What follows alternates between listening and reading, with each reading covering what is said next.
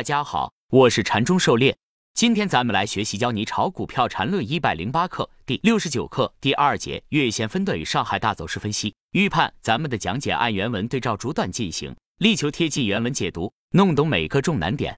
禅论原文：其实本 ID 的理论的关键不是什么中枢走势类型，而是走势必完美，这才是本 ID 理论的核心。但要真正理解这个关键，可不是看字面意思就能明白的。狩猎解读。证书走势类型都是对市场走势刻画的具体表现，走势必完美，比和线段必完成，这些都是必然的。人终有一死，这是谁也逃脱不了的宿命。关键是什么时候死，以什么方式结束。与其说是死，还不如说如何更好的活着。我们面临的是一个两难的问题，但由于走势结构、级别和区间套的存在，给了我们行之有效的当下分析判断的方法。当然，还需要结合自己的经验和勇气，才能在这个市场里胜出。关于走势必完美。前面十七课禅师重点讲过，可以回顾一下。第十七课走势中完美。禅论原文：显然，目前月线上的第一两段已经走出来，其中按照线段里比的类背驰，一的结束那顶与二结束那底都是极为容易判断的。上海指数的历史大顶与底，根据这线段的划分，都不是什么难搞的秘密。那么，对现在依然进行中的第三段走势，有什么可百分百确定的呢？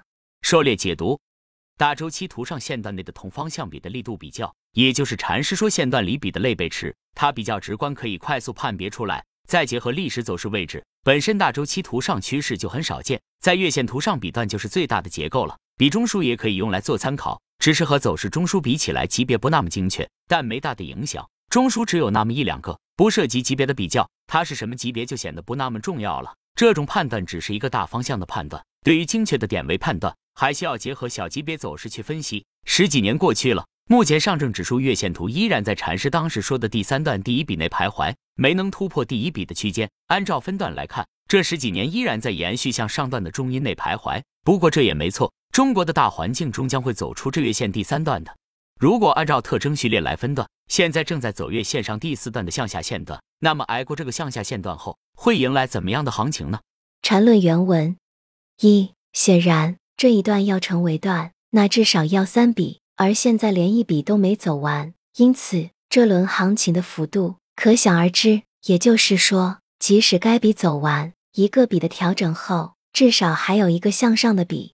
狩猎解读，禅师可能也没想到这一笔一下子管了十几年，但这一段十几年没有结束是禅师早就预料到的，这是基于中国国家实力稳步提升大背景做出的判断。当然，这一笔上去的力度大。掉下来的力度也不小，禅师说不预测，就是这个原因。同样一笔后的调整，有的回调一笔跌幅不大又上去了，有的调着调着一笔下去就真的上不来了。这和一买后做反弹一样，反弹做着做着就变成反转了，这些都是无法提前预知的。走一步看一步，随着发展的进行，会有更多新的信息来帮助你去判断。这是一个逐步确认、不断修正的过程，谁也不能一下子预测未来，即便能预测，也不能百分之百的保证正确。缠论原文按。二千二百四十五到九百九十八点是线段的类中枢，也就是说，只要调整那笔不跌破两千二百四十五点，那么将构成一个线段的类第三类买点。这也支持至少要走一笔。狩猎解读，上去一笔这么猛，下来一笔回调出三买的概率是极大的，也难怪禅师当时如此判断。但市场就是市场，任何情况都可能发生。下来一笔，它不但破了二千二百四十五，而且到了一千六百六十四，所以。我们要时刻对市场充满敬畏。禅师当时这么判断，并不是说禅师水平有问题，这只是当时给出的一个大致判断。随着后面时间的发展，越来越多的信息出现，可以对之前的判断进行修正。就好比你每天八点去上班，预计九点到公司，但半路出了事故，堵了十公里，半天不动弹，这个时候你肯定会调整预期了。九点肯定是到不了公司的。难不成你还硬着头皮跟老板说自己能在九点之前准时到公司？这就是缠论技术分析的优势，完全分类，当下判断不错而错。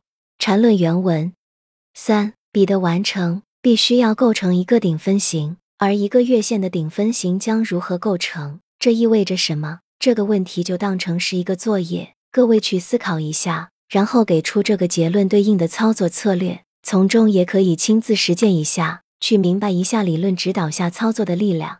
狩猎解读：向上一笔要完成，必须先出现顶分型，如果连一个分型都没出现过，就不需要急着抛出筹码。很多人拿不住股，就是不明白这个道理，老是想着卖在最高点，却早早下了车。聪明反被聪明误，这种情况在牛市中相当要命。要想拿住牛股，就不能一惊一乍的看住五日线，不出分型，不破五日线，就老老实实的拿着。尤其是大牛股，洗盘从来都是很刺激的，冲高回落，低开拉起，上下震荡十几个点都是常有的，一般人肯定受不了。等它出分型，等它破五日线，没出现这俩信号就死拿着。当然也存在从涨停打到跌停，第二天再跌停，两天回撤百分之三十的情况。这种的在短期暴拉见顶后一地鸡毛也是常有的。那么怎么办？这种情况只能靠仓位分配来解决。比如一个股翻倍之后就减仓百分之五十，或者连续涨停开板后就减仓一半，这样即便后面上涨也能吃到后面的一部分利润。如果下跌回撤也只有原来的一半。而月线要出顶分型。很大程度上，周线要成一笔的，更简单的说是要破二十日线的。看住这两点，心里就有底了。这就是理论的指导意义。缠论原文。最后再提一个思考题：为什么本 ID 在七月份要大搞满江红，而八月以后就放手做轿子？请利用分醒的原理给本 ID 的行为一个技术上的解释。狩猎解读：六月 K 线形成顶分型，因为收了下影，所以还不是特别恶劣。已经是预病之兆，需要提高警惕了。但是七月份的这个大阳线直接破除了顶分型的高点，而且是最强势的光头阳线，又把状态从形成顶分型的预病变为比延伸的健康状态。从预病到健康这个状态的转变本身也说明一些问题，而且如此的强势，那么接下来自然可以放心坐轿子了。有人可能会钻牛角尖，刚刚转为健康后也可能立马死掉，这种可能是完全存在的，任何人都无法避免。但要知道哪种情况大概率是往后的发展方向，这就足够了。